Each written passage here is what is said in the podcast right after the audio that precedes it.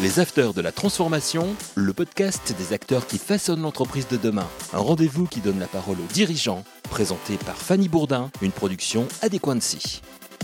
Nous rencontrons cette semaine un homme fort dans le paysage des réseaux de télécom en France, Franck Bouettard. Vous êtes le président d'Ericsson, bonjour. Bonjour. Franck, pouvez-vous nous parler dans un premier temps de votre parcours? Alors, euh, je suis ingénieur de formation. Euh, j'ai commencé ma carrière dans le conseil chez Accenture, qui s'appelait Arthur Andersen à ce moment-là. Je suis parti ensuite en Angleterre dans le pétrole chez Elf Aquitaine. Et ensuite, je suis rentré dans les startups américaines dans le domaine de l'Internet en France, concurrentes de sociétés comme Cisco.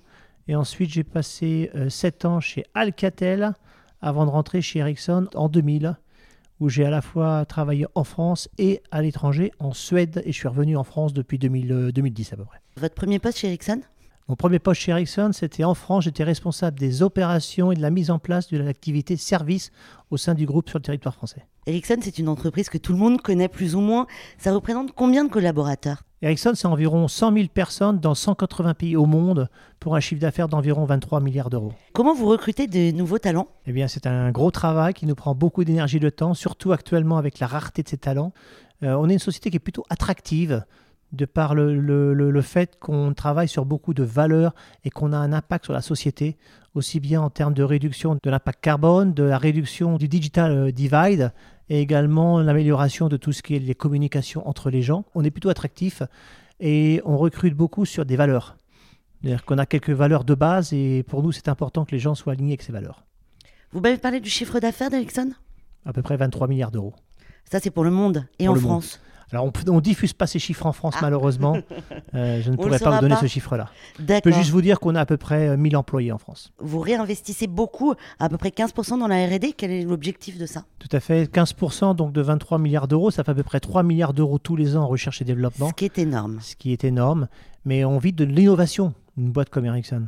Donc le jour où on commence à ralentir la R&D, la société qui est en péril. Donc on doit continuer à investir en R&D, on doit en permanence accélérer pour sortir par exemple des technologies comme la 5G qui nous ont pris à peu près 10 ans. Donc faites le calcul, hein, 10 ans x 3, ça fait euh, 45 milliards. Comment sont vos perspectives de recrutement au sein même du service euh, R&D dédié à la 5G en France? Effectivement, on a mis en place un centre de recherche et développement en France, maintenant lancé depuis à peu près euh, un an et demi. On est aujourd'hui 150 personnes et on, s'attend à être 300 personnes à échéance fin 2023. Donc euh, on a actuellement une cinquantaine de postes ouverts dans des domaines aussi variés que la sécurité dans le domaine des, réseaux, l'intelligence artificielle, euh, la serviceability et également tout ce qui est lié au télécom et à la 5G dans les satellites. Donc des sujets assez novateurs sur lesquels travaille notre recherche et développement en France. On va faire un petit euh, gap dans le passé. On va parler d'Ericsson, qui est une entreprise qui s'est transformée dans les années 90. À l'époque, c'était un acteur du marché B2C avec des téléphones portables. Aujourd'hui, vous êtes leader du marché avec une activité tout réseau. Pourquoi cette transformation? Tout simplement parce que les marchés changent vite et il faut être agile et savoir s'y adapter. Euh, on a d'abord fait la sortie de nos téléphones portables, de ce marché du téléphone portable. Pourquoi? Parce que à ce moment-là, le téléphone portable était essentiellement un système de communication. Aujourd'hui, c'est devenu un système d'électronique grand public avec un tout petit peu de communication. Et donc, c'est pas notre métier. Vivre avec des cycles de vie de produits qui sont six mois, c'est pas notre métier. Donc, on a préféré sortir progressivement de cela, quelque part en 2000-2004 en tant que tel. Et on a également fait une autre transformation. On était une société de produits. On est passé par une phase de service extrêmement forte et on est revenu sur un cycle produit beaucoup plus fort il y a à 4-5 ans. Et comment vous avez opéré justement cette immense transformation? Bien ça, c'est un gros travail. Il faut d'abord être très clair sur la stratégie. Et ensuite, il faut aligner et vos effectifs et vos compétences et vos investissements par rapport à ça. Être extrêmement clair sur votre vision et ne pas changer en permanence de direction par rapport aux contraintes à court terme. Et il faut être flexible pour éventuellement changer de direction également. La résilience, c'est une nécessité dans le monde connecté d'aujourd'hui pour vous? Ah, pas que dans le monde connecté, dans tout le, dans tout le monde actuel, la résilience est, une, est un élément de valeur extrêmement fort. Et pour être résilient, ben, il faut être agile, il faut avoir de la vision et toujours rester attaché à l'objectif final et pas se laisser trimballer, je dirais, par des, des actions extrêmement court terme. Mais c'est un élément extrêmement fort et on doit être tous résilients et on y travaille. On va parler des différentes phases, des grandes transformations. On a démarré en 2G pour arriver à la 5G aujourd'hui. Mhm.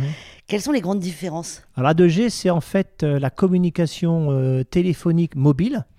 Hein, c'est juste passer de la voix. La 3G, on y a rajouté un petit peu de communication de données. C'était le début de la donnée. Transférer les SMS, les photos euh, sur votre téléphone portable. La 4G a permis une accélération importante des communications données sur le portable. Là, on parle d'Internet mobile réel. Et la 5G, c'est non seulement encore une accélération, mais en plus une réduction de ce qu'on appelle la latence. C'est le temps à laquelle l'information vient jusqu'à vous. Vous êtes euh, le plus gros fournisseur de 5G en France. Où est-ce qu'on en est en 5G aujourd'hui? Alors, euh, en France, on en est à peu près à une 15 000 stations de base 5G qui ont été déployées sur le territoire français. Ça peut paraître beaucoup, mais c'est faible. On est à 15% de, des stations de base couvertes en 5G et 10% de la population couverte, un petit peu plus que 10%. Alors que dans d'autres pays, par exemple la Chine, on a déjà déployé pratiquement 1 million de stations de base 5G. On a à peu près 60% de la population couverte. En Corée, on a déployé à peu près 240 euh, 000 stations de base 5G on a à peu près 95% de la population couverte. Aux États-Unis également, on a déployé à peu près 200 000 stations de passe 5G et on a à peu près 60% de la population couverte. Même au Moyen-Orient, en Arabie Saoudite, ils sont pratiquement rendus à 95% de la population. Alors comment ça se fait qu'on soit le mauvais élève? Il y a plein d'éléments qui rentrent en jeu. J'en citerai deux. D'abord, la France n'est pas le plus mauvais élève en Europe. Je dirais même qu'il est plutôt, la France est plutôt dans le peloton de tête du peloton de queue. voilà, donc euh, c'est l'Europe dans son ensemble qui est en retard. Euh, qui est en retard essentiellement pour une raison, c'est qu'on a beaucoup dérégulé euh, au bénéfice du consommateur, ce qui est très bien, mais malheureusement, ça a démultiplié les opérateurs en Europe. On a plus de 120 ou 130 opérateurs en Europe pour 300 millions d'habitants, alors qu'on en a 4-5 majeurs aux États-Unis pour le même chiffre à peu près, et 3 en Chine pour 1,2 milliard, 1,4 milliard d'habitants. Donc il y a trop d'opérateurs ben, il y a trop d'opérateurs parce que du coup, ils n'ont pas la taille critique pour pouvoir faire un investissement dans une infrastructure aussi importante que la 5G. Ça limite les, leur capacité d'investissement. Comment la 5G va transformer l'expérience sportive pour faire référence au JO mhm. Est-ce que ça va changer quelque chose? Oui, oui. Euh, au niveau expérience sportive, on va pouvoir la suivre de façon beaucoup plus directe qu'on l'a vécu jusqu'à maintenant. Par exemple, déjà sur votre portable, vous allez pouvoir voir en 4K en temps réel ce qui s'y passe, mais vous allez aussi avoir une, une immersion dans le sport plus important. Par exemple, en 5G, on voit sortir des interfaces où les gens portent des colliers ou des éléments de caméra sur soi tout petits et on peut vivre en immersion euh, l'événement sportif. Mais aussi, les spectateurs vivent une autre expérience. Dans un stade, ils peuvent avoir de la réalité virtuelle ou augmentée pour apporter de l'information complémentaire à ce qu'ils voient devant eux. Mais vous voyez aussi de plus en plus de gens qui vont dans les stades ou dans les concerts et qui filment en temps réel ce qu'ils voient et qui transmettent ça sur les réseaux sociaux. Donc on change complètement l'expérience euh, sportive avec non plus uniquement un diffuseur, mais avec plein de diffuseurs potentiels, avec tous les problèmes que ça peut poser. On a bien compris la différence entre la 4G et la 5G, mais maintenant, en quoi c'est plus vert la 5G eh bien, c'est assez simple. Lorsqu'on a défini ce qu'était la 5G, lorsqu'on a défini ses objectifs, lorsqu'on a défini lancer la recherche et développement, un des objectifs, c'était d'être beaucoup moins consommateur énergétiquement que la 4G on est arrivé à à peu près 8 fois moins consommateur en énergie que la 4G. Donc pour un bit transporté, vous consommez 8 fois moins d'énergie en 5G qu'en 4G. Donc elle a été faite pour ça. Donc quand on entend des gens qui s'expriment en disant la 5G, ça va créer un problème au niveau de la consommation énergétique, c'est exactement l'inverse. Pourquoi les gens ont peur de la 5G je ne pense pas que c'est une peur, je, pense que c'est plutôt une, une crainte et on n'a pas bien communiqué pour pouvoir gérer ces craintes. Il y a les craintes associées aux problématiques de santé et des fréquences. Ce sont les mêmes fréquences pratiquement que celles qu'on utilise en 4G aujourd'hui. Euh, et en termes de consommation énergétique, c'est un bien pour la société. Donc, euh, il n'y a pas de débat à avoir sur un 5G. Il pourrait y avoir un débat à avoir sur la notion de réseau mobile, mais on l'a déjà pris en compte. Après, la question qui est de savoir, il faut être plus frugal et moins consommer de données. Oui, peut-être. Mais aujourd'hui, partout dans le monde, c'est 40% d'augmentation tous les jours. Et donc ça, vous n'allez pas le ralentir. Donc autant mettre en place les technologies qui vont être moins frugales tout en gardant cette augmentation de trafic. Vous déployez la 5G avec le groupe Bouygues Télécom. Est-ce que vous pouvez nous en parler? Je peux vous en parler, oui. Bouygues Télécom nous a choisi comme partenaire pour leur déploiement de la 5G, mais ce ne sont pas les seuls en France. Nous avons également Orange comme partenaire important. Et là, nous avons annoncé récemment un complément de partenariat pour déployer la 5G, ce qu'on appelle standalone, également chez Bouygues Télécom le plus vite possible, avec également les extensions dans le domaine des entreprises, pour que les entreprises puissent tirer bénéfice de la 5G et de sa digitalisation. Ils vont se servir de la 5G comme d'un réseau Wi-Fi? Alors c'est une des applications. Une des applications, effectivement, c'est de remplacer le réseau Wi-Fi par de la 5G, remplacer aussi ce qu'on appelle les, réseaux privés radio par de la 5G, avec du débit plus important, de la sécurité et de la latence plus faible, et de créer des nouveaux cas d'usage dans l'entreprise où on va digitaliser les méthodes de travail. On va parler de la pénurie des matériaux qui sont dus aux crises successives. Comment vous y faites face? Vous parlez, je pense, de la pénurie des composants Des et composants, des microprocesseurs. D'abord, on y fait face de différentes façons. D'abord, on a commencé à avoir des problèmes de composants chez Ericsson lors de Fukushima, parce qu'on avait une très grosse dépendance à des fournisseurs de composants au Japon. Donc ça date, hein, ça date de pratiquement 10-12 ans, hein, Oui, si je ne me trompe pas. Une, une dizaine d'années. Voilà. Donc en fait, ce jour-là, on a décidé qu'il fallait qu'on démultiplie nos fournisseurs pour chaque produit, à la fois d'un point de vue contenu, mais aussi d'un point de vue géographique. Ne pas être dépendant d'une géographie, ne pas être dépendant d'un fournisseur. Et on a aussi décidé à ce jour-là qu'on allait mettre en place des stocks pour avoir 6 à 12 mois de stock. Donc quand le Covid est arrivé, avec tous les problèmes associés aux microprocesseurs, on avait du stock, on a géré ce stock et on avait des fournisseurs multiples et variés. Donc on a su plus ou moins absorber, je dirais pas qu'il n'y a pas eu d'impact, il y a toujours un peu d'impact, mais on a su l'absorber plutôt bien grâce à notre expérience de Fukushima. Vous m'aviez parlé aussi de microprocesseurs à Taïwan. Il y a eu une Mhm. petite crise aussi à Taïwan. Mais on va dire qu'à Taïwan, il y a différents types de microprocesseurs. Il y a les microprocesseurs de ce qu'on appelle des 20 nanomètres, des 40 nanomètres, et les plus performants, c'est 7,5 nanomètres. C'est la, c'est la taille du processeur. Euh, 80% de la production de microprocesseurs 7,5 nanomètres au monde est produite à Taïwan. Et euh, les téléphones portables, les télécoms, l'énergie, les armées, tout ça, ça utilise 7,5 nanomètres. Donc, il y a une forte Il n'y a que dépendance. Taïwan qui, qui est capable de faire ces, ces Une société microprocesseurs. qui s'appelle TSMC est très en avance sur le sujet. Et il y a pratiquement que qui savent le faire à 80% dans le monde. Donc du coup, Mais c'est compliqué justement dans ces cas-là. Ils tiennent le marché. non seulement ils tiennent le marché, mais ça vous donne aussi une image pourquoi Taïwan est aussi important dans la géopolitique actuelle. On ne peut pas se permettre de perdre Taïwan. Personne ne peut se permettre de perdre Taïwan. Dans une dizaine d'années, nous passerons à la 6G. Comment va être cette technologie? Quelles vont être les grandes avancées de la 6G D'abord, on est déjà dans la 5G.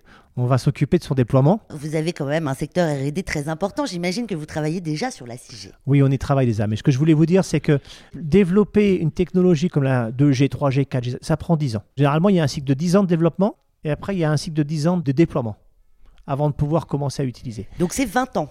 Ben, ça veut dire que la 6G, on va commencer à parler de son déploiement quelque part en 2030, 2035, dans ces eaux-là. Donc, il ne faut pas non plus mettre la charrue avant les bœufs. Qu'est-ce que ça va être? On est encore en train de définir les objectifs de la 6G. Donc, je ne peux pas vous répondre. Une fois qu'on aura défini les objectifs, alors on va définir ensemble les spécifications techniques. Par contre, il faut absolument qu'on travaille à avoir une norme mondiale. On travaille dans des organismes européens, des organismes américains et asiatiques pour assurer une uniformité des, des- des normes.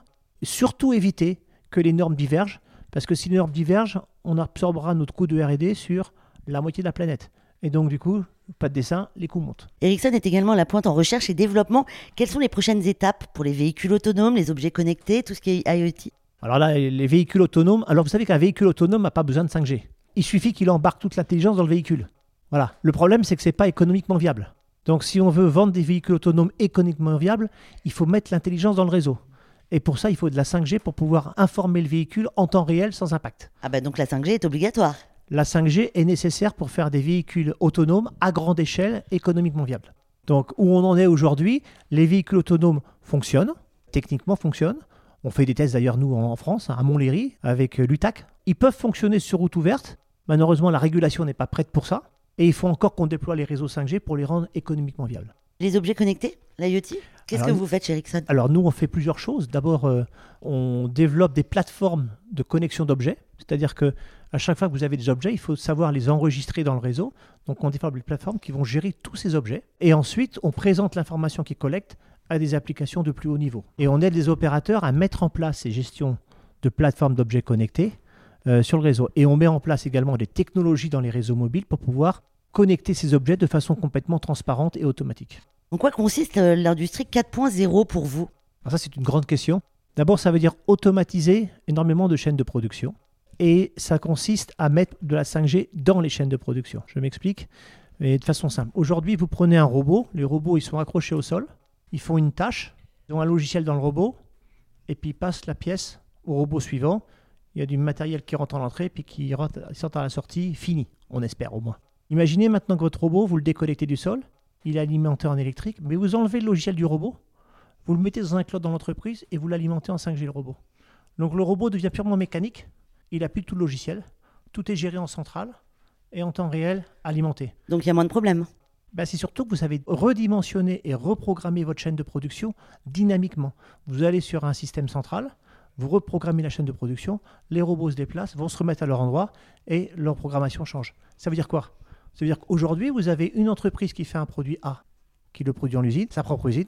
Elle fait un produit B, elle a sa propre usine, un produit C, sa propre usine. Vous allez maintenant horizontaliser l'industrie. Des gens vont, faire, vont designer des produits et on va acheter de la capacité de production à différentes personnes qui vont restructurer en permanence leur chaîne de production. Ça va complètement transformer l'industrie. Et encore une fois, les premiers qui auront mis en place ces solutions horizontales industrielles, Industrie 4.0, auront un coup d'avance dans la compétitivité mondiale. D'où l'importance, encore une fois, de la 5G pour un pays. Une dernière question, est-ce que vous auriez un retour d'expérience sur un des projets les plus ambitieux que vous avez connus au cours de votre carrière? Vous parlez que moi j'ai personnellement, exécuté. Évidemment. Ben, je vais vous dire, je ne vais ah. pas vous parler d'un projet que j'ai personnellement exécuté, mais d'un projet qui me tient à cœur et que j'ai vu récemment, c'est le projet ITER. Alors qu'est-ce que c'est? Le projet ITER, c'est le projet dans le sud de la France, à Cadarache, qui consiste en fait à mettre ensemble énormément de compétences du monde entier et de financement du monde entier pour faire fonctionner la fusion nucléaire. Qui dit fusion nucléaire dit qu'on n'aurons plus besoin d'énergie, nous n'aurons plus de problème d'énergie dans le monde entier. Plus de fission, plus de carbone, plus de pétrole et ainsi de suite. Et on n'en parle pas assez. Ça réglera à vitam aeternam nos problèmes énergétiques. Ça se passe en France et c'est le plus gros projet conjoint de l'humanité. Et, Ericsson en fait partie? Ericsson n'en fait pas partie, mais je trouve que c'est bien dommage. On devrait y regarder. Mais on est un peu loin de ce, ce dossier-là, très honnêtement. Mais c'est un dossier qui n'est pas assez visible. On devrait en parler plus. L'interview touche malheureusement à sa fin. Merci beaucoup Franck Bouettard pour votre participation. Je rappelle que vous êtes le président d'Ericsson France. Merci d'être venu sur le plateau des Merci pour votre temps. Merci à tous de nous avoir suivis. À la semaine prochaine avec une ou un nouvel invité. Bonne journée à tous. Les Afters de la Transformation, une émission à écouter et à télécharger sur adequancy.com et toutes les plateformes de podcast.